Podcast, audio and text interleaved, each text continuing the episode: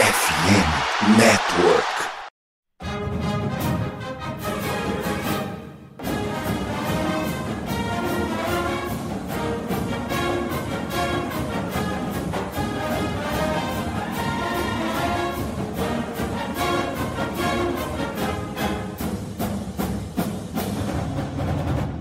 Saudações, amigos! Saudações, fãs de esporte! Saudações, fãs dos esportes universitários! Que grande prazer, que grande alegria, que grande satisfação! Estamos chegando mais uma semana com o meu, o seu e o nosso CollegeCast.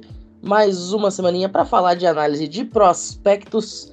Afinal, o NFL Draft está se aproximando e hoje a gente vem para começar a falar de jogadores que não são de secundária já falamos de safeties, já falamos de cornerbacks. Vamos falar agora um pouquinho sobre linebackers. Na sequência, aí nos próximos dias, nas próximas semanas, tem linha defensiva, tem linha ofensiva, tem posições de skill e tudo mais que você precisa saber até o finalzinho de abril. Mas antes de começar a falar especificamente dos linebackers que serão analisados hoje, vamos começar apresentando a mesa. André, muito boa noite, bem-vindo de volta secundária se foi, portanto, a sua área de especialização também, mas a gente segue falando de defesa. Me respeita, Pinho. A minha área de especialização é a defesa, né? Agora também estou expandindo um pouco para o ataque, mas a defesa também é. No tanto que eu vou falar aqui sobre técnica de linebacker. Dito isso, eu queria desejar uma boa noite para você, uma boa noite para o Albert, uma boa noite para o Menon, uma boa noite para o Luiz Felipe, assim como uma boa noite para todos aqueles que estão nos ouvindo, uma linda madrugada, uma belíssima manhã e uma gostosíssima tarde aos nossos ouvintes, independente do horário que você está nos ouvindo. Obrigado e daqui a pouco eu volto para falar sobre linebackers. Pois é, falando em especialização, Murilo Albert, você que jogou de linebacker, veio aqui para falar muito mal de muito jogador dessa posição. Então, fica à vontade, a casa é sua. Primeiramente, estou me recuperando dos saudações amigos do susto que Matheus Pinho nos proporcionou aqui na mesa. Dito isso, boa noite Pinho, boa noite André, boa noite Luiz, boa noite Rafael, boa noite, bom dia, boa tarde a você ouvinte. E hoje é dia de bater na galera aí, principalmente que o Pinho deixou linebacker chokerzinho na minha mão, então não vejo a hora de falar super bem de alguns caras aí. Detalhe de bastidor, eu tava rebutando o meu cérebro, resetando o meu cérebro para conseguir gravar, e aí eu comecei o programa do nada, tá? Foi isso que aconteceu. Ô, Luiz Felipe, a gente tava falando aqui um pouquinho mais cedo sobre um jogador que não é linebacker, né? Que é brasileiro, Davi Belfort, saiu hoje o primeiro episódio da série dele no canal da NFL Brasil no YouTube, mas, de certa forma, isso também tem a ver com esse fenômeno de jogador brasileiro no college, né? Afinal, Davi Belfort jogando lá em Virginia Tech vai estar tá enfrentando jogadores que estarão no draft do ano que vem. Como, por exemplo, caras que saem de Clemson, caras que saem de North Carolina. Que todo ano tem jogadores importantes no draft saindo dessas universidades. São universidades que sempre levam jogadores defensivos ao NFL Draft em posições bem ranqueadas. Então vamos começar falando hoje um pouquinho de defesa e quem sabe no ano que vem a gente fala um pouquinho também sobre a performance desses caras jogando contra o brasileiro. Salve, grande Matheus Espinho, Albert, Rafael Menoncin, nosso querido Menon, e Limas. E agora, um, aquele clássico bordão que eu vou falar, como sempre, uma boa noite, uma boa madrugada, uma boa manhã, uma boa tarde, não importa o horário, e sim a sua nobre e cara audiência, nossos ouvintes. E vamos para mais um programa. Pois é, quem acompanhou os stories do College Cast lá na NFL em Brasa, viu que o Benon deu uma de doidão e levou um cinturão pro evento. Né? Romulo Mendonça, inclusive, tá com as costas doídas até agora por conta da cinturada que ele levou. Agora, homem, não, desses caras aí que você vai falar, você daria o cinturão pra alguém? Assim, pô, cara, você realmente merece um cinturão, você é muito bom no que você faz. Toma aqui um cinturão de presente. Você daria o cinturão pra alguém? Cara, a única pessoa que merece o cinturão que eu vejo aqui é você, Pinho. Você, de longe, o cara que mais merece um prêmio aqui. Mas tem bastante jogadores interessantes aqui, que, principalmente o Jalen Ford, que eu estudei também, e o Tyron Rupert, são dois caras que eu acho que podem vir a render na NFL. Perfeito. Bom, logo depois da vinheta tem bloquinho de recados e já já a gente está de volta para falar de prospectos. Não saiam daí.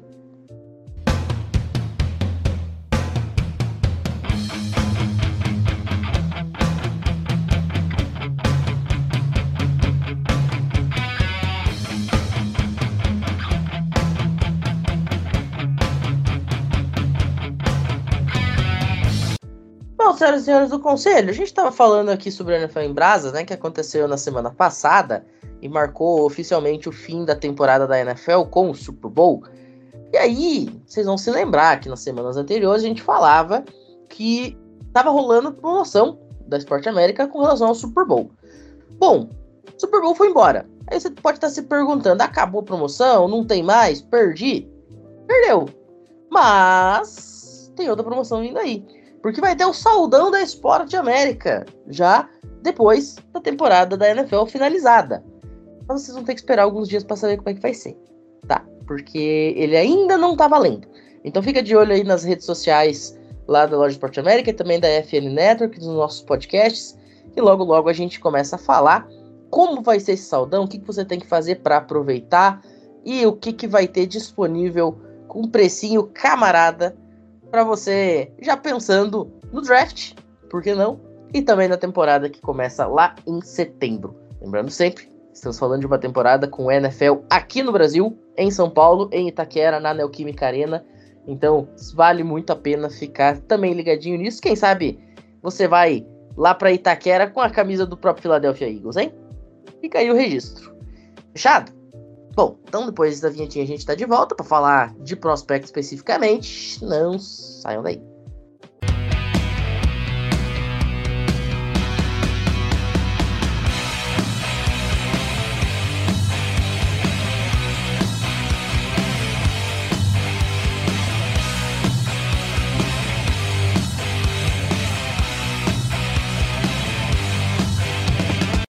Bem, senhoras e senhores, a gente abre o programa de hoje falando do cara que eu acredito que deve ser consensualmente o número um da classe. O Murilo Albert, Jeremiah Trotter. O cara que vem de Clemson, que é uma faculdade que vira e mexe coloca linebackers bons. E o cara que figura no topo da maior parte dos rankings. E aí, cara, você me diz, é justo não é justo. Por que, que esse cara é cotado para ser o primeiro jogador de inside linebacker escolhido nessa classe? Então, Pinho, o Jeremiah Trotter Jr. ele é um jogador extremamente inteligente. Ele identifica bem rápido as jogadas, ele raramente cai em play actions. Isso já dá um grande passo para ele. Fora que ele tem grande técnica de tackles, ele tem a grande técnica para sair de bloqueios. Assim, a questão dele é que ele é um jogador um pouquinho pequeno para a posição e às vezes ele sofre com isso, principalmente quando tem algum OL muito bom bloqueando no segundo nível. Na NFL ele vai precisar se adaptar a algumas coisas, sobretudo a questão do tamanho, mas ele tem tem uma técnica de tackle muito, muito boa. Ele movimenta as pernas, ao longo de todo o snap, ao longo de toda a jogada. Isso é importante. O que não tem em algum jogador que eu vou analisar também, já é uma contrapartida, já que são dois extremos, que é o caso do Michael Barrett. Ele é um cara ok contra o passe, ele precisa melhorar esse ponto de defesa contra o passe, e ele consegue apressar também o, o quarterback a soltar a bola quando blita. Ele é um jogador versátil, ele consegue atuar em todas as regiões do tackle box, e por isso ele é cotado como o jogador número um da classe e é o que eu concordo com muita convicção. Muito bem, tá sem moral, graças a Deus, Jeremiah Trotter Jr. Vamos combinar, primeira rodada não vai ter linebacker inside nessa classe, tá? Mas quem sabe para uma segunda rodada, fica aí o adendo. Agora vamos sair do número 1 um para o cara que é apontado como número 2. Luiz Felipe Amorim é Jaren Cooper, Texas A&M. Existem mocks, existem analistas que até chegam a fazer essa polêmica de colocar o Cooper acima do Trotter. Não é unanimidade, não é consenso, muito pelo contrário. O Jeremiah Trotter ele é considerado número um na maior parte dos analistas e dos mocks. Mas se tem alguém fazendo esse tipo de coisa, é porque algum motivo tem, né? Então me conta, por que, que o Aaron Cooper pode ser draftado antes do Jeremiah Trotter Jr.? Então, Pinho, eu vou passar aqui para os nossos caros ouvintes os pontos fortes e os pontos fracos dele para a galera poder prestar atenção, né? Ver se realmente ele vai ser o primeiro ou o número um da classe. Eu gosto de deixar essa conclusão sempre pro ouvinte. É bom ter esse momento pensativo. Penso, logo existo. Vamos lá. A gente vai começar pelos pontos fortes dele. Ele é um cara com uma velocidade excepcional que permite ele fazer coberturas tanto de tight ends quanto de running backs em rotas profundas. A agilidade lateral dele é de elite, torna sempre uma ameaça constante para os oponentes. Ele é um cara bem versátil e de cobertura também. Ele é um cara que demonstra as habilidades fluidas de movimento e de mudança de direção, ou seja, ele consegue mudar com tranquilidade direção e a movimentação dele no estalar de dedos. Ele tem também uma capacidade de reconhecer rapidamente corridas, tá? E o técnica de tackle. Ele tem uma técnica muito eficiente com a, as mãos devido aos braços longos que ele tem para ele poder se escapar de bloqueios e ele mesmo envolver os tackles, efetuar os tackles. E ele é bem amplo no raio de tackle que ele consegue fazer, né? Atacar o adversário. O último é um potencial como pass rusher, tá? Ele é, tem um fechamento bem rápido. Ele é uma promessa como pass rusher. Ele teve 10 sacks no último ano. E a habilidade dele de chegar ao quarterback de uma maneira rápida é bem valiosa e vai se encaixar perfeitamente para qualquer defesa. Um ponto fraco dele é o físico e a força. Ele pode enfrentar alguns desafios na liga pelo tamanho dele, a falta de força ideal dele tá? Maturidade muscular também, ele não é tão grande, ele não é tão forte.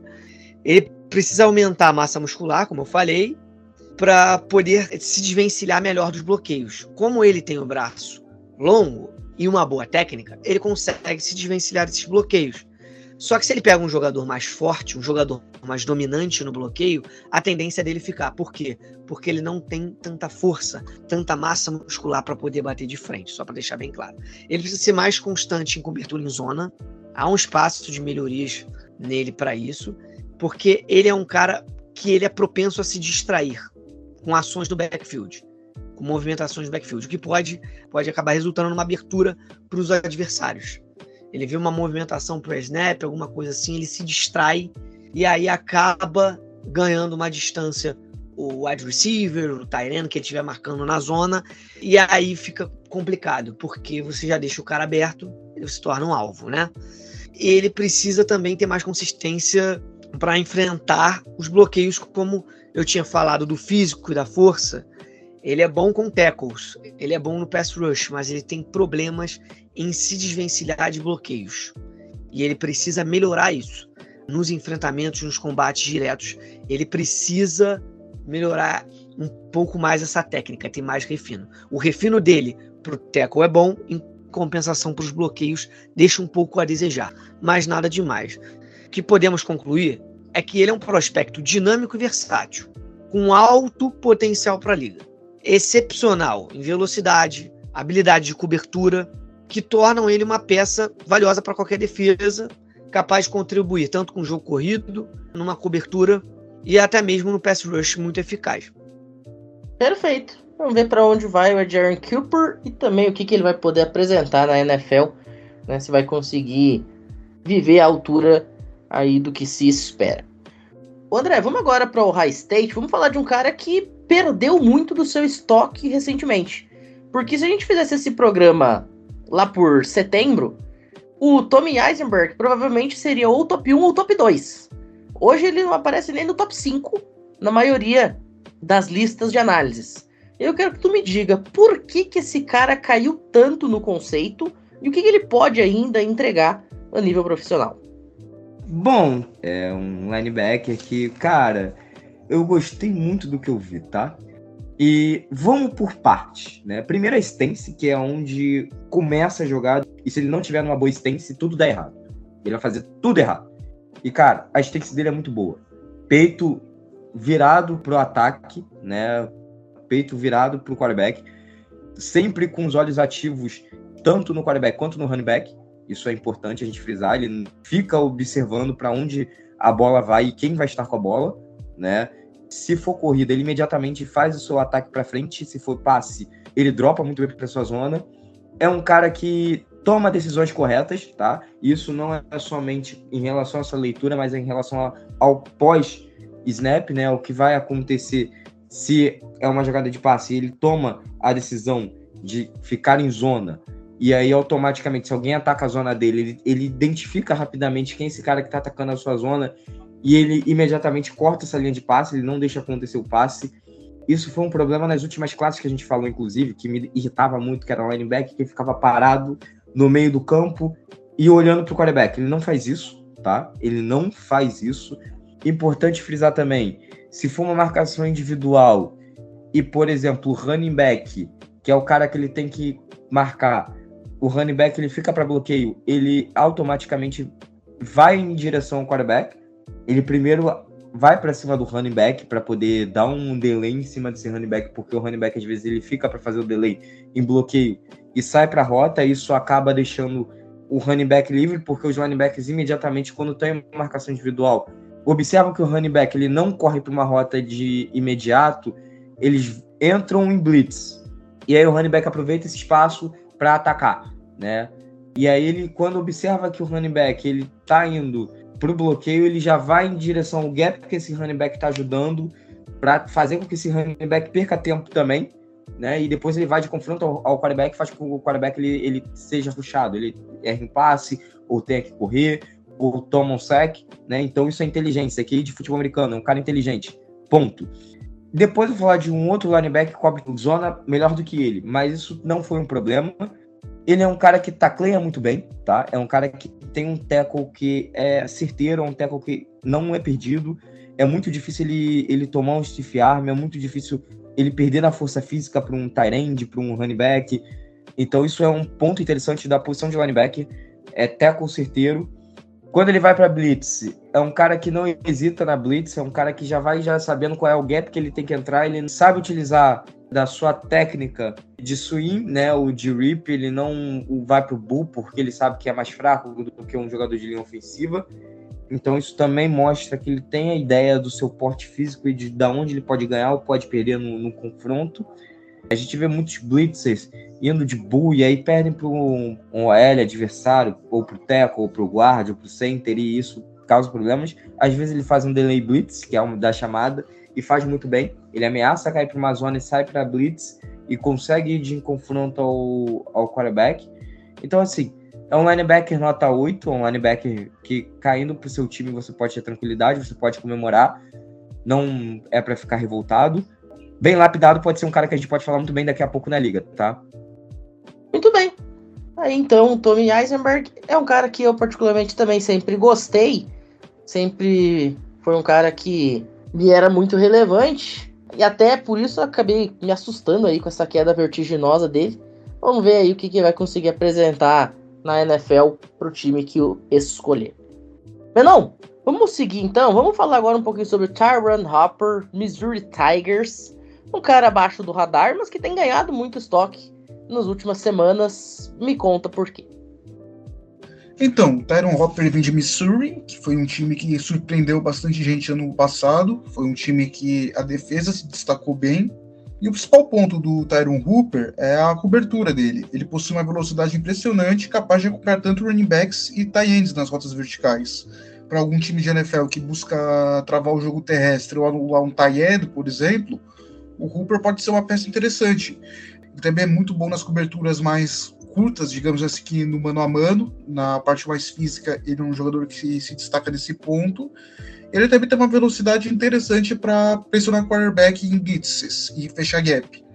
Além disso, que nem eu falei, o Hooper ele é um cara que não tem medo de contato físico. Ele demonstra a vontade de se jogar na, na chamada, na jogada, sem medo. Ele é muito bom em usar o movimento de hip também para quebrar bloqueio, seja contra a corrida ou ir para o pass rush, enfim.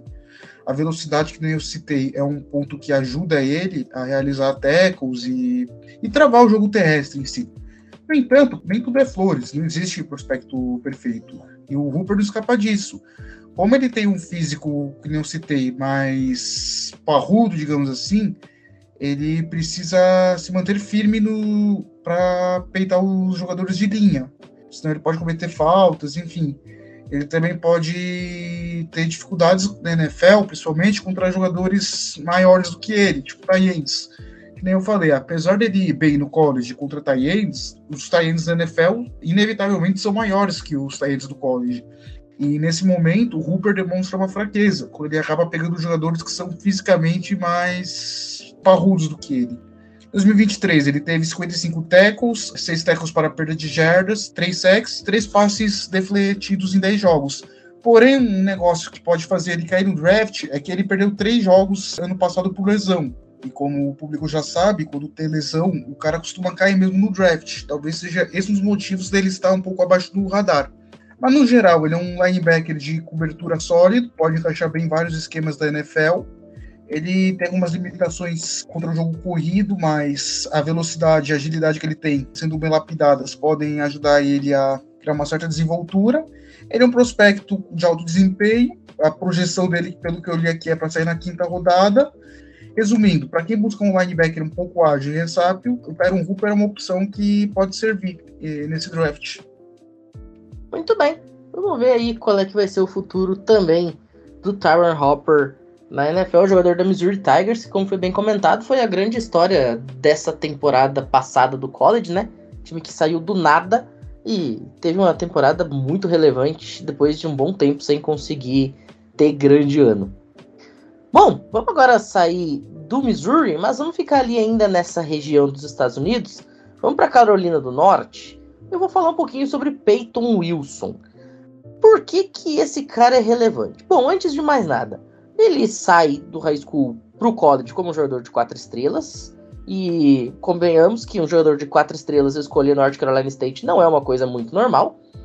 E lá em North Carolina State, em sua carreira, ele teve 2023 como seu melhor ano. Este ano, inclusive, lhe rendeu dois prêmios importantíssimos: o Chuck Bednarik Award, dado ao jogador defensivo do ano, e também o Dick Butkus Award, dado ao melhor linebacker da temporada do college football. Então, o cara que ganhou Defensive Player of the Year e Linebacker of the Year, vocês já podem parar para pensar que não é um cara nada mal. Vamos falar um pouquinho sobre as características dele então. Primeiramente, é um jogador muito instintivo, ele processa o lance muito rapidamente, isso é algo que eu particularmente gosto muito. Quanto maior a velocidade do jogador em processar o lance, mais rápido ele vai conseguir atacar obviamente. E o ataque dele, depois que ele faz o processamento do que está acontecendo no campo, é agressivo, mas é aquele agressivo na medida, sabe? Sem forçar demais e sem forçar de menos. Que é também um ponto de absoluta relevância e de absoluta necessidade. Além disso, é um cara que dificilmente perde um tackle, mata a jogada no ato, não perde viagem, e tudo isso ele faz com uma velocidade muito alta para buscar o ball carrier mesmo quando ele está longe do jogador que está com a bola. Todas essas características somadas, elas são a síntese do que um linebacker precisa ter no nível profissional. Encontrar o ball carrier, taclear, encerrar a jogada ali, sabendo qual é o nível de agressividade que você precisa ter para evitar uma flag ou evitar que o cara consiga quebrar o teu teco. Além disso, falando um pouquinho sobre cobertura aérea, ele tem noções básicas, não é espetacular, mas especialmente contra Tyrande em man-to-man, ele faz um trabalho bom. Não vamos cobrar também que o cara seja um exímio jogador de cobertura em zona, mas quando ele tá ali colado com o Tyrant, ele não deixa muito a desejar, não. Além disso, é um cara que ataca muito bem a linha de scrimmage, buscando o tackle imediato, como eu falei, reconhece muito bem o lance, entende com quem tá a bola e sobe para a linha se for necessário para finalizar a jogada. E assim, não é um cara extraordinário, sabe? Nesse sentido de pass rush, mas oferece um bom desempenho também quando é colocado para pressionar o QB. Então não espere que você vai ver um cara que vai fazer 20 sacks por temporada, mas quando for necessário que ele suba para pressionar o quarterback, ele vai desempenhar ok. Porém, alguns pontos que ele precisa melhorar. Primeiro, a chegada ao QB no pass rush. Como eu falei, ele é um cara que tem um desempenho ok. Pode melhorar bastante, tá? Para ficar realmente um cara muito bom nesse quesito e ser um jogador ainda mais importante para a franquia que o levar. Além disso, é um cara que sofre para estabelecer pressão, precisa ajuda do corpo defensivo, do restante da linha, para poder se desvencilhar de bloqueios. Então, quando o cara chega, bota a mão em cima dele, ele sofre. Ele sofreu muito, por exemplo, em North Carolina State com esse tipo de situação, principalmente quando a marcação dobrava para cima dele, por ser o principal nome da defesa. Então, ele lidava muito com um jogador fazendo especificamente bloqueio e outro na cobertura, e aí ele dependia demais da sua linha defensiva. E além disso, como eu falei, ele tem dificuldade para sair dos bloqueios, e se a OL conseguir fazer o grampo, ele não progride no lance, e aí ele fica vendido. Especialmente, como eu falei, quando tem um outro cara na cobertura. Mas são pontos que podem ser ajustados na NFL, né? principalmente se tiver uma comissão técnica disposta a fazer esse tipo de ajuste, e aí você tem um linebacker de primeira linha. Em 2023, ele levou dois títulos importantíssimos, né? Dois prêmios importantíssimos para casa. Resultado dos seus 716 snaps, 92 tackles, sendo 31 assistidos e 61 solo, 67 jogadas interrompidas, 3 passes defendidos, 13 interceptações, 22 pressões, 7 QB hits, 9 QB hurries, ou seja, quando você faz o quarterback lançar a bola de forma adiantada, precipitada, para poder não sofrer o contato. Foram 6 sacks e um quarterback rating quando estava na marcação de atenção 47.2. É um QBR fantástico para um cara que, como eu falei, não é um jogador assim que tem um, uma cobertura espetacular, fantástica, não é o melhor linebacker na cobertura da história da humanidade. Então, se ceder apenas 47 de QBR é um número bastante relevante. Este é o Peyton Wilson, que, na minha opinião, é um jogador de segunda rodada e me satisfaria, por exemplo, se meu time estivesse no mercado buscando um linebacker inside. Robert, vamos agora nos aproximando do intervalinho. Vamos falar um pouquinho sobre Michael Barrett, jogador da Michigan Wolverines. Cara que chega com status de campeão nacional, com anel de campeão no dedo, mas vamos falar do jogador mesmo. Que, que você tem para me contar desse jogador camisa 23 do time que ergueu o troféu nacional há pouco mais de um mês? Então, o Michael Barrett, ele é aquele jogador que ser campeão nacional te dá uma moral, mas não é tudo. Já começa pelo fato dele ter uma técnica tenebrosa de tackle e dá aquele tackle que ele tem que pegar, arrastar e, se Deus quiser, consegue derrubar com a ajuda de alguém. É o chamado de grab and drag, que isso é um problema gravíssimo para o linebacker. Ele é pequeno, mas ele consegue fazer algumas blitz e tudo mais. Porém, em jogadas normais, sem ser uma blitz mais volumosa, ele não se sai bem. Mas assim, ele é um bom linebacker contra o passe. Ele, na verdade, tá mais para um safety que tomou o suco do Rodrigo Góes, sendo mais exato. A técnica dele para sair de bloqueios é horrível. A técnica de tackle não é boa, mas ele sabe cobrir passe. Ele sabe marcar tight end. E consegue arrumar alguns setzinhos aqui e ali, outros acolá. E já teve jogos bons. Ele foi até defensor da semana não, só não lembro qual semana que foi agora. Mas, assim, é um jogador para terceiro dia. Ser campeão nacional ajuda ele, e ele foi um pilar para essa defesa, mas não é um jogador primoroso pensando em NFL.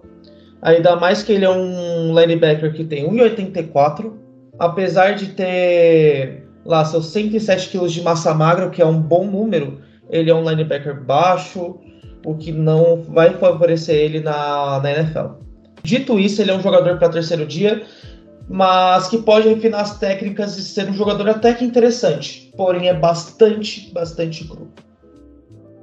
Perfeito. Você falou que o cara tem bastante massa magra, né? Tá, é, é massa magra, é cru, é bem fitness. Esse cidadão. Vamos ver aí o que, que vai acontecer profissionalmente com o Michael Barrett.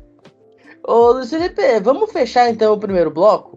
Vamos falar agora um pouquinho sobre Marist Lilfall, jogador de Notre Dame. E esse cara, ele é engraçado porque ele se foi o jogador mais contrastante que eu vi.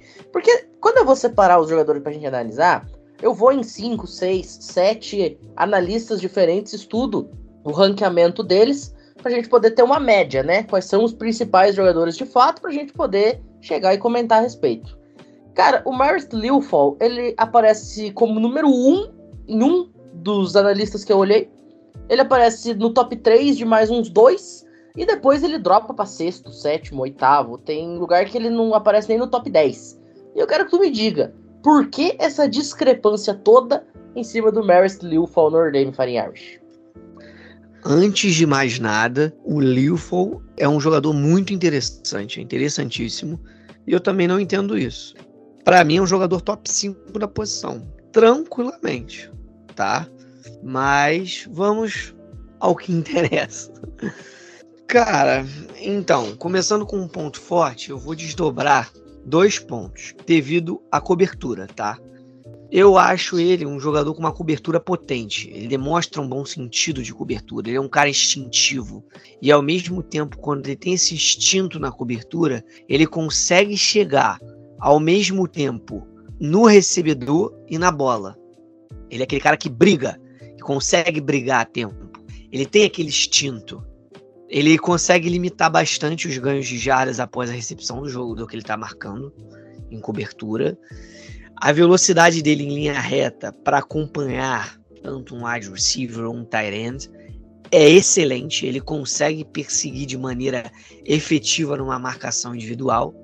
E a outra parte da cobertura, como eu falei, essa aqui é a parte instintiva, a competência dele numa cobertura individual é a consciência dele na cobertura. O, o Liu Fal, ele tem uma amplitude de movimento e uma consciência na cobertura em, em, zona que torna ele capaz de se posicionar adequadamente e fazer jogadas quando necessário. Ou seja, ele sabe se posicionar numa cobertura em zona. Ele sabe aonde vai estar o jogador, que é o alvo dele, da zona dele. Ele sabe olhar para o quarterback, ele tem uma noção de zona. Ele é um bom jogador em coberturas.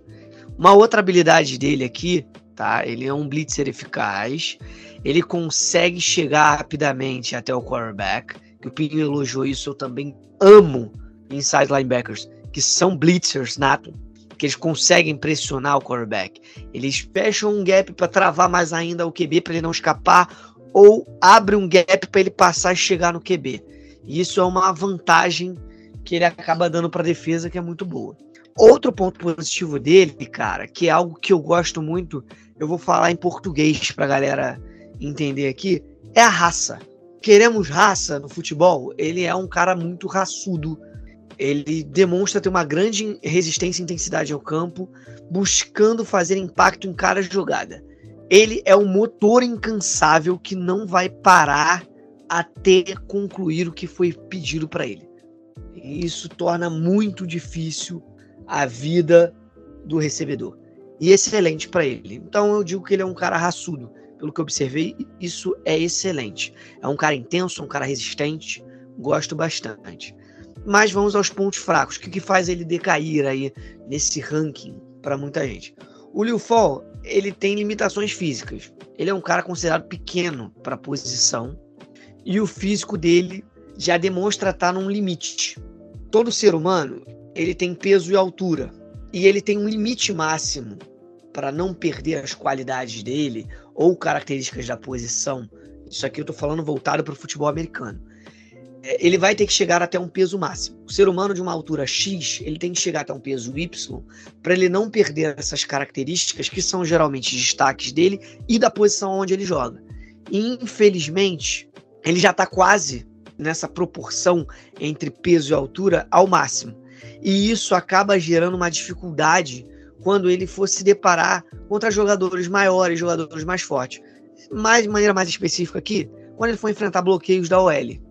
São jogadores mais fortes, mais largos, tipo, envergadura maior, são jogadores mais técnicos. Então ele vai ter a tendência de ser dominado de uma maneira mais fácil, tá? O instinto dele contra a corrida não é tão bom também, tá? Em algumas situações ele demonstra instintos ruins ao localizar a bola em jogadas de corrida. Ele se confunde, ele se perde muito. E o que, que acontece com isso? Acontece um atraso para uma reação para ele poder parar esse jogo corrido. E aí acaba tendo um ganho de jardas muito bom para o adversário. Então ele precisa ser mais atento quanto a isso, a olhar mais a bola e não só o quarterback. Lendo o quarterback ele é muito bom, marcação em zona, enfim. Mas já na corrida, lendo corrida, ele tem uma certa limitação. Apesar, como eu falei dele, da capacidade dele para blitz, ele ser um bom blitzer, ele não é tão eficaz como pass rusher em situações de jogos regulares. Ele pode não ter uma consistência necessária para criar uma pressão constante contra as linhas ofensivas adversárias. É como eu falei, ele é inteligente, ele sabe ler o adversário, o quarterback adversário. Então ele consegue chegar rápido, ele tem uma boa aceleração em linha reta, tanto para uma marcação em zona, né, uma marcação com tight end, um wide receiver, tanto para chegar no quarterback. O problema é chegar no quarterback. Uma coisa é a DL abrir um gap para ele, tem um gap, tem um buraco, ele vai conseguir se meter e vai chegar no quarterback, vai ruxar o quarterback. Mas se ele tiver que passar por um confronto, um duelo mano a mano com um OL, por exemplo, como eu falei, a tendência dele ser facilmente dominado e com isso vai prejudicar a blitz, porque aí ele não vai conseguir chegar, ruxar, pressionar o quarterback adversário. Então, para finalizar isso, ele, ele é um jogador muito interessante, mas ele tem alguns problemas. Ele vai ser aquele jogador mais ou menos para uma marcação de passe, voltado mais para marcação de passe e diversas situações, né, alguns matchups em blitz para chegar no quarterback. Dependendo do jogador que ele encare, ele vai conseguir sair bem. Se for um jogador mais pesado, ele vai ter bastante dificuldade. Porém, é um bom jogador. Gostei muito dele. Muito bem. Bom, a gente faz uma rápida pausa agora, depois da vinhetinha tem um segundo bloco e a gente tá de volta, não saiam daí.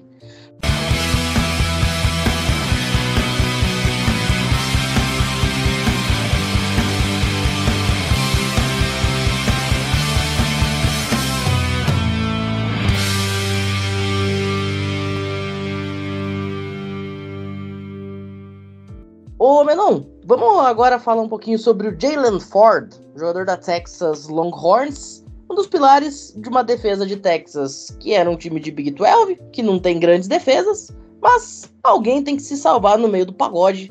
E aí, cara, me conta sobre o Jalen Ford, o que, que ele pode apresentar na NFL. Então, o Jalen Ford, ele veio lá de Texas Longhorns, assim como o Pio falou.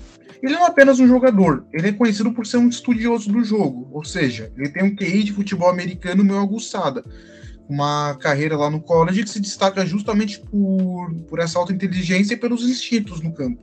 Ele, fisicamente falando, tem um tamanho ideal no que os times da NFL buscam no linebacker, e ele tem diversos méritos na carreira dele, como ele foi time ao Big Ten, entrou no third team All American, enfim. O Ford, ele brilha mesmo quando se trata contra o jogo aéreo, contra o passe especialmente em coberturas em zonas, onde ele usa essa inteligência, esses instintos dele para bloquear passes ou criar reviravoltas, bloquear, enfim. Ele tem 45 jogos em Texas e ele também mostrou uma habilidade boa para um conhecimento de rotas e antecipar o movimento dos adversários. Ou seja, como eu falei, é um jogador extremamente inteligente, com QI muito grande. O Ford, ele tem como principal dúvida na NFL a sua velocidade de explosão tem uma deficiência, aparentemente, em fechar as bordas, os gaps, onde os running backs correm para ganhar jardas. Isso pode acabar sendo um grande desafio para ele, porque quando o running back consegue virar esquina para ganhar jardas adicionais, ele se perde. Apesar de ser um jogador inteligente, enfim, ele tem esse problema. E esse mesmo defeito se mostra na cobertura homem a homem, onde ele pode ter dificuldade para alcançar jogadores, recebedores que vão estar num espaço mais aberto, uma separação maior. Apesar desses desafios, o Ford é um defensor contra a corrida muito bom, apesar de ter dificuldades para fechar os gaps, ele faz um serviço decente e ele sabe ler muito bem a defesa. Ele, além disso, ele trabalha bem na linha de scrimmage, não é um cara que comete muitas faltas, é um cara bem disciplinado. E outra coisa que ele se destaca muito são nos tackles. Agora, para concluir, ele, o Jalen Ford é sem dúvida um jogador produtivo e até experiente, com valor que pode colocar ele até numa posição bacana no draft.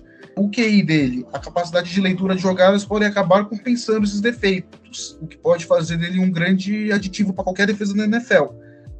Muito bem. Tá aí, então, portanto, Jalen Ford. Vamos ver se ele vai conseguir viver a altura também do que fez em Texas, agora no nível profissional. Bom, vou falar um pouquinho agora sobre o Junior Colson, outro jogador campeão nacional, diretamente da Michigan Wolverines, de Ann Arbor para o mundo. E se o Albert desceu a lenha no Michael Barrett, eu vou ser um pouquinho mais gentil com o Junior Colson, mas não muita coisa também. Também foi recrutado como prospecto 4 estrelas. E ele tem lá suas qualidades. Ele é um cara instintivo para localizar a bola, né? Ele chega rápido no ball carrier, tem uma boa velocidade para alcançar o adversário antes de ser bloqueado, né? Tem muita agilidade na cobertura de uma sideline a outra, né? Lembra muito bem um safety, inclusive isso é uma característica de jogadores de linebackers de Michigan, né? Jogadores parecidos com safety, é algo que o Albert citou também a respeito do Michael Barrett.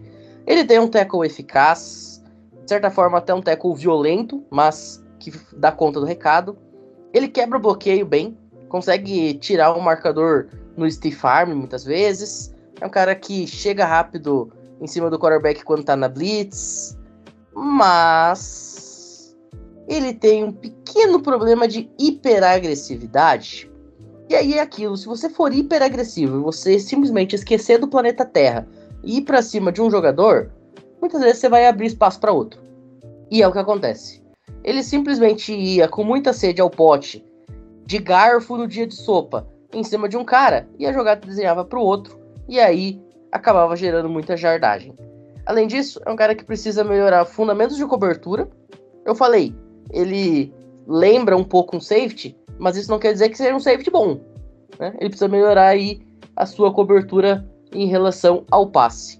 E também, muitas vezes, ele fica à mercê do jogo terrestre quando tá no um contra um, e necessita que a DL salve a pátria dele. E aí isso pode ser um problema, evidentemente, porque o principal fator, a principal tarefa de um linebacker, na maior parte das vezes, vai ser exatamente parar uma tentativa de jogo terrestre. Então, se você é um linebacker inside que não consegue parar jogo terrestre, nós temos um grande problema. A comparação que é feita com ele, por exemplo, no NFL Draft Buzz é com o Jack Campbell, saiu da Iowa Hawkeyes para o Detroit Lions era um jogador que a gente também citava que tinha um problema com o jogo terrestre, mas conseguiu corrigir isso. Tanto é que a defesa do Lions hoje é uma das melhores contra o jogo terrestre na NFL. Vamos ver se o Junior Colson também vai conseguir resolver esses problemas.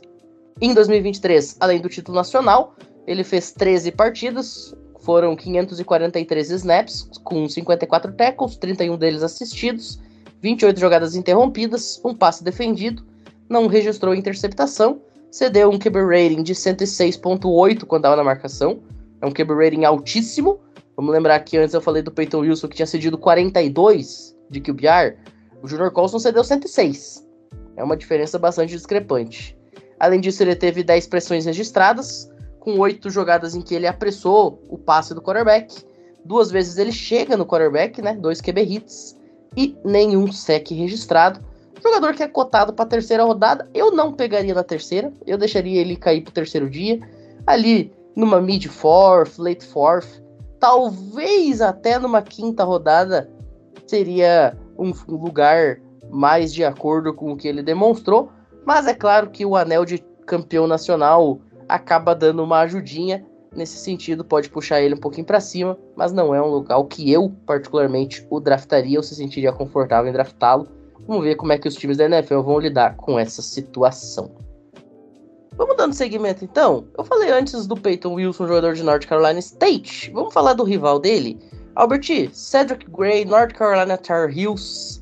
E aí, cara, é um jogador que tem ganhado muito estoque aí nas últimas semanas, nos últimos meses. Me diga o porquê. Cara, se a gente gravasse esse programa em setembro, ele nem estaria na lista. Mas assim, ele é tão bizarro da forma de sair de bloqueio que ele ganhou muita notoriedade por isso. Ele é um jogador extremamente difícil de bloquear. Ele é rápido, ele tem boa técnica de mãos, ele tem boa stance, ele tem bom jogo de pés. Então, para ele chegar e cobrir um, uma corrida, ele é maravilhoso nisso, tanto que ele tem bastante tackles for loss.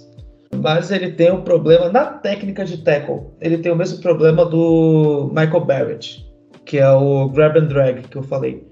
Que simplesmente ele não consegue derrubar o jogador do primeiro contato. Ele tem que se arrastar até não querer mais. E isso é o grande problema dele, o que deixa ele pro, pro terceiro dia.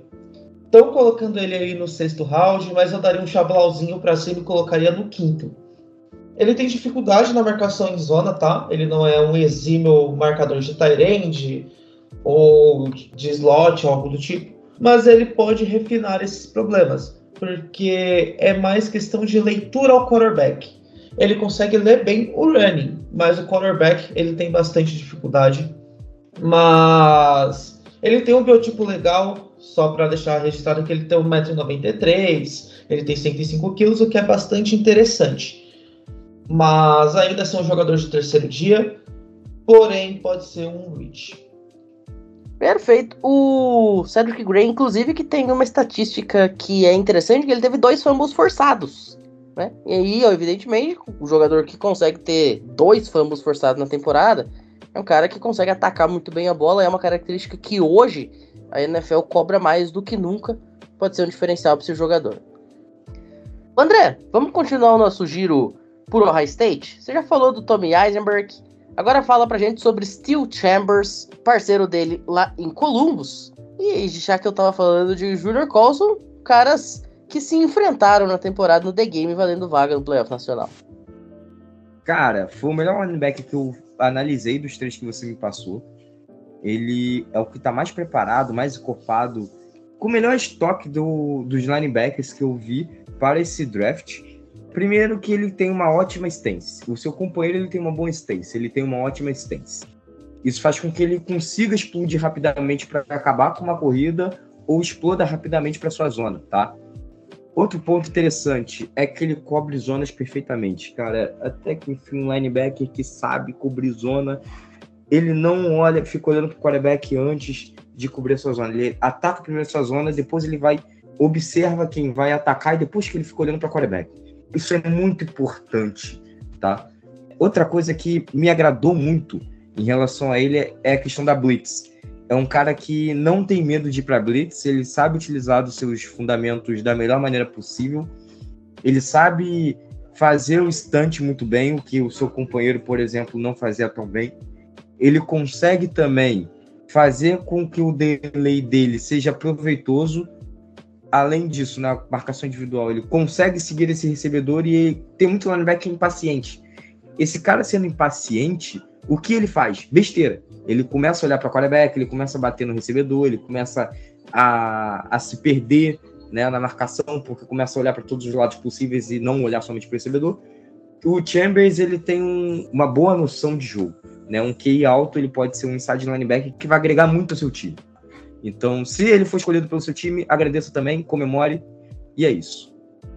Muito bem. Vamos dando seguimento então. Ô, Luiz Felipe, você falou antes do Marist Lilfall, do Nordame. Vamos falar do parceiro dele? J.D. Bertrand, outro cara de South Bend. Conta pra gente o que, que esse cara tem de relevante e onde é que ele pode sair dentro do draft da NFL. O JD, cara, também é um jogador bastante interessante. A gente pode falar que a habilidade dele como blitzer também é muito boa. Né? Notre Dame com bastante linebackers que gostam de blitz, que são bons em blitz, né? Ele tem uma habilidade significativa como blitzer, capaz de poder cruzar de um lado a outro com rapidez.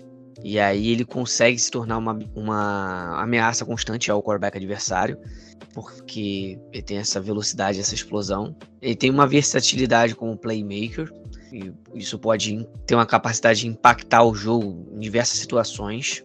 Ele é um jogador muito bem utilizado em motion, e isso acaba trazendo uma versatilidade tanto para marcação em zona quanto para blitz, tá? é um cara com físico bom, uma massa muscular grande, nesse aspecto assim físico, ele é um bom jogador. Ele tem pro tamanho dele, envergadura dele, uma boa velocidade e flexibilidade, e isso é muito bom porque ele consegue com uma certa rapidez virar a esquina para chegar ao quarterback adversário, ou seja, ele é aquele cara que ele é bastante ágil para fugir dos bloqueios, contornar a ponta de linha ou e chegar no quarterback. Ele tem técnica instinto, que isso é bastante positivo. Ele tem técnicas sólidas. As mãos dele são muito boas, tá? Para poder desvencilhar os bloqueadores. E ele tem um, um instinto apurado para poder ler, reagir e até localizar a bola rapidamente. Ou seja, jogo corrido. Ele também é bom lendo o jogo corrido. E isso acaba né, resultando para ele poder ter tackles decisivos e bem fortes, aqueles hits mesmo. Ele é um cara bem intenso nessa parte. Ele gosta da violência, digamos assim, né? De big hits. E é legal. É interessante isso. Eu gosto desse tipo de agressividade. É uma agressividade positiva que a gente fala. Só que aí, como eu tô falando da agressividade de maneira positiva que eu gosto, a maioria desses jogadores tem um excesso nessa agressividade. E aí começam os pontos fracos dele. Ele tem uma agressividade excessiva, como acabei de falar. E aí pode ultrapassar essa natureza né, agressiva dele em alguns momentos. E aí acaba causando algumas faltas, perdendo alguns tackles até mesmo, por ser muito agressivo, muito instintivo e não acabar tendo um pouco mais de calma. Ele é bom lendo corridas, mas ele tem deficiência na marcação das corridas, tá? Ele é um cara que hesita bastante para poder enfrentar bloqueios de running backs. Ele não vai para cima com tudo, com os running backs, diferentemente numa blitz, que ele vai com tudo. E, e falta uma força funcional para ele no pass rush. Ele tem dificuldade para se desvencilhar apesar de uma boa técnica, ele tem dificuldade para se desvencilhar com facilidade dos bloqueadores e é facilmente empurrado além do pocket. Então ele tem que desenvolver mais a força dele. Essa força dele para ele conseguir nesse duelo bater de frente com os OLs e aí sim chegar melhor nos quarterbacks. Técnica ele tem. Ele precisa um pouco mais explorar essa agressividade e ter mais força nisso. Ele é um cara também inconsistente, tá? Em alguns momentos afeta a capacidade dele, o desempenho ao longo de toda a partida no quesito de motor, ou seja, ele não é um cara tão resistente, ele não é um cara que continua com aquela intensidade o jogo inteiro. A tendência é que ele pode sofrer apagões durante o jogo. Isso é ruim.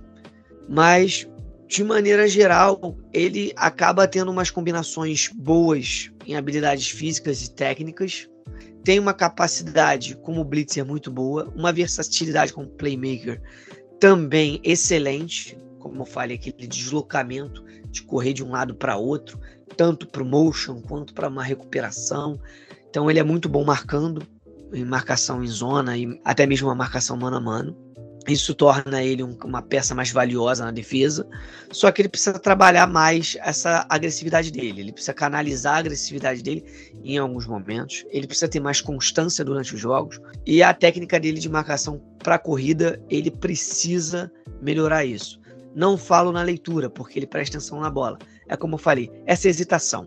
Ele precisa atacar os running backs, ir para cima dos running backs e taclear os running backs, não dar espaço para o running back fazer um stiff arm e, e fugir dele. Mas com desenvolvimento adequado, eu acho que ele é um jogador que vai ter bastante impacto em qualquer time na liga, tá? Só que ele precisa realmente ser lapidado. Os jogadores que eu vi, ele é o mais cru, mas é aquele talento que, bem cuidado, pode se tornar uma boa arma, tanto para o jogo corrido e para o jogo aéreo na liga. Muito bem. Bom, vamos nos aproximando então do finalzinho. Últimos dois jogadores de hoje. Menon, Tyrese Knight e o Tep. Você falou antes de um cara do Texas, vamos agora pro outro. Exatamente. Vamos falar aqui de um cara da UTEP Miners que se destacou bem. Apesar de vir de uma conferência menor, a CUSA, Knight tem uns destaques que podem ser interessantes para o draft. Na FBS, em 2023, ele teve uma temporada bem sólida. Ele teve como destaque diversos tackles, e com destaque para 15 tackles e meios para perda de jardas, 4 sacks e meio e diversos desvios de passe, além de um fumble forçado. Tudo isso em apenas 12 jogos. A produção dele foi tão boa que ele rendeu honras no primeiro time da CUSA e ele também foi convidado a atuar no Senior Bowl. Digamos que é o Pro Bowl do college, só que é um Pro Bowl que vale, vai. Como ponto forte, o Knight ele se destaca como um atleta muito explosivo em áreas curtas, com uma aceleração lateral impressionante e uma liberdade de movimento interessante, que permite ele corrigir ângulos de tackle e retomar as suas posições com facilidade num curto espaço de tempo. Ele é um cara que tem um comprimento grande de alcance e é um cara muito forte tanto na cobertura quanto no jogo corrido. Ele é um cara bem versátil, assim. Ele pode se encaixar em diversos esquemas da NFL sem muita dificuldade, quase um plug and play. Como eu falei, ele é um cara muito adaptável, ele é bom também, muito bom rastreando running backs e chegar neles antes dele conseguir dar aquela explosão, saca? Ele consegue absorver bem essas informações. E ele também é conhecido como um bom playmaker na parte de cobertura, conseguindo chegar bem em jogadores com separação e conseguir fazer tackles em situações chaves. Como problemas, o Knight, às vezes, ele, apesar de conseguir chegar nos jogadores, ele não é um jogador tão explosivo assim. Ele não consegue correr tão rápido quanto outros linebackers que estão cotados na frente dele. O que pode até limitar, às vezes, a capacidade dele de penetração no campo. Outra coisa, ele também é um cara um pouco indisciplinado na linha de scrimmage. Ele cometeu alguns, algumas faltas, algumas flags nessa temporada. E ele, às vezes, por conta até dessa falta de velocidade, ele pode proporcionar quebras de tackles e jogadas mal, mal sucedidas, permitindo jogadas de grande avanço para os ataques adversários. Concluindo, cara, o Knight é um projeto interessante pro draft. Vejo diversos times pegando ele. Ele pode, apesar desse problema com o atleticismo, ele pode melhorar isso com um treinamento na NFL, com uma comissão técnica, e com o tempo ele pode ser lapidado e se tornar um jogador sólido. André, vamos fechar então o programa de hoje. O último jogador, diretamente da LSU Tigers, Omar Spitz. O que, que a gente pode falar desse jogador? Linebacker da MLSU, cara, foi o pior jogador que eu vi dessa classe. Sério. É triste ver um cara desses ir pra NFL. Eu espero que ele não vá. Estraga o nome da universidade. Primeiro que ele era de Oregon State. E aí, assim, eu tive que ver algumas coisas de Oregon State porque faltavam coisas da LSU para ele, especificamente para ficar analisando ele em si. E os highlights na verdade, pareciam mais uns lowlights, porque, cara, era terrível, era algo terrível. Primeiro, a stance dele é péssima. Ele fica em pé na stance, já tá tudo errado. Porque, assim, a stance do, do, do linebacker é como se ele estivesse sentado numa cadeira, né? Com o peito para frente e posição de, de sentar numa cadeira. Ele fica literalmente em pé, ereto. Em pé, sabe? Bizarro, já começa por aí. Quando ele vai, por exemplo, para blitz, além dele ser lento indo para blitz, mas ele não é lento por ele ser um jogador pesado. Porque ele tem medo. Cara, ele tem medo. Medo de jogar futebol americano. Ele tem medo de jogar futebol. É, é, é bizarro. Um linebacker que tem medo de jogar o jogo. Ele simplesmente, quando vai pro ataque, ele vai lento e assim, ele evita o máximo de contato possível. E quando ele vai ver que vai rolar o contato, ele dá um passo para trás. Ele evita. Ele começa a andar para trás. E aí ele corre para o lado para ver se consegue se livrar de alguém. Mas não é porque ele é inteligente, não, é porque ele tem medo, tem medo de ir pro confronto. E ele atrapalha os companheiros por causa disso. É muito bizarro. É muito bizarro. Ele não entra no gap dele, ele, ele não consegue ir pro confronto, ele não consegue atrapalhar a linha ofensiva, porque o L vai ver que ele não vai pro confronto, ele vai lá e, e dá um double team em algum outro jogador da linha defensiva, um edge, enfim. Ou seja, terrível. Para que eu vou querer um cara desse habilitando no meu time? Aí, beleza. Então, assim, você pensa, bom, eu vou escolher ele para ele cobrir zona.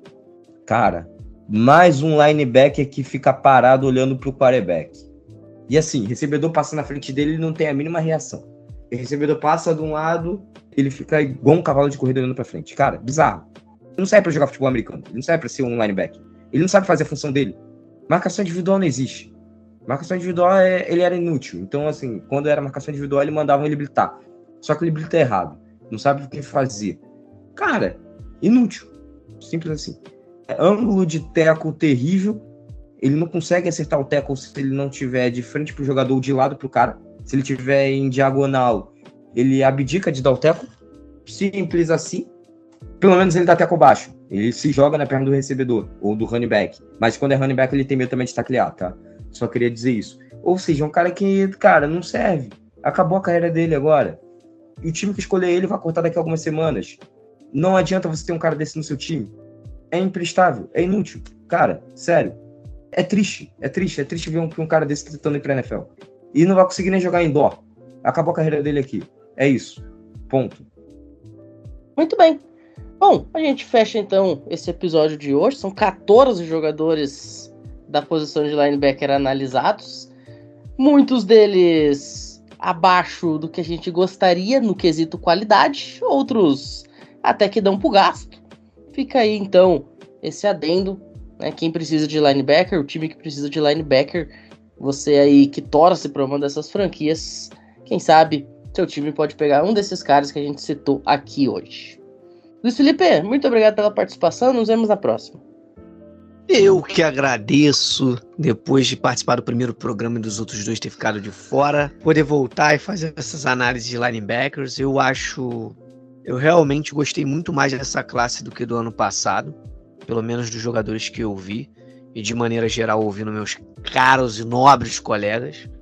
Então, se a sua franquia, se nesse time precisa de um reforço para cabeça da front seven ali, miolo, pode draftar sem medo os linebackers. Mas é, é basicamente isso aí. Agradecer até aqui o nosso caro ouvinte que ouviu, prestou atenção. Eu sei que tem gente anotando aí, fico feliz para ver tapes também depois. E dar sempre um grande abraço aqui para o Albert, para o Menon, para o André e para você. E até a próxima. Tamo junto. Um abraço. André, também muito obrigado pela participação. Nos vemos no próximo episódio. Muito obrigado, Pinho. Muito obrigado ao Albert. Muito obrigado ao Menon. E muito obrigado ao Luiz também, que participaram da bancada hoje. E claramente, como sempre, eu não posso me esquecer. Muito obrigado a todos aqueles que nos ouviram, que estiveram em mais uma análise de prospecto.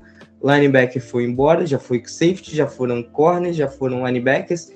Agora vamos para edges, depois linhas defensivas e aí encerra a minha defesa e aí a gente começa a falar sobre ataque. Dito isso, até semana que vem. Tchau, tchau. Menão, muito obrigado também. Nos vemos no próximo episódio. Então, Pinho, André, Albert, queria agradecer muito a vocês por mais essa oportunidade. É uma classe muito interessante de linebackers, tem tudo para ser um draft excepcional. E é isso, rapaziada. Tamo junto, até a próxima. Albert, você também, muito obrigado. Nos vemos no próxima semana. Bom, mais um episódio entregue, mais uma análise. Quero agradecer ao Pinho, ao André, ao Menon e ao Luiz, e a você, ouvinte, que nos acompanhou até aqui. E nos vemos na próxima. Falou!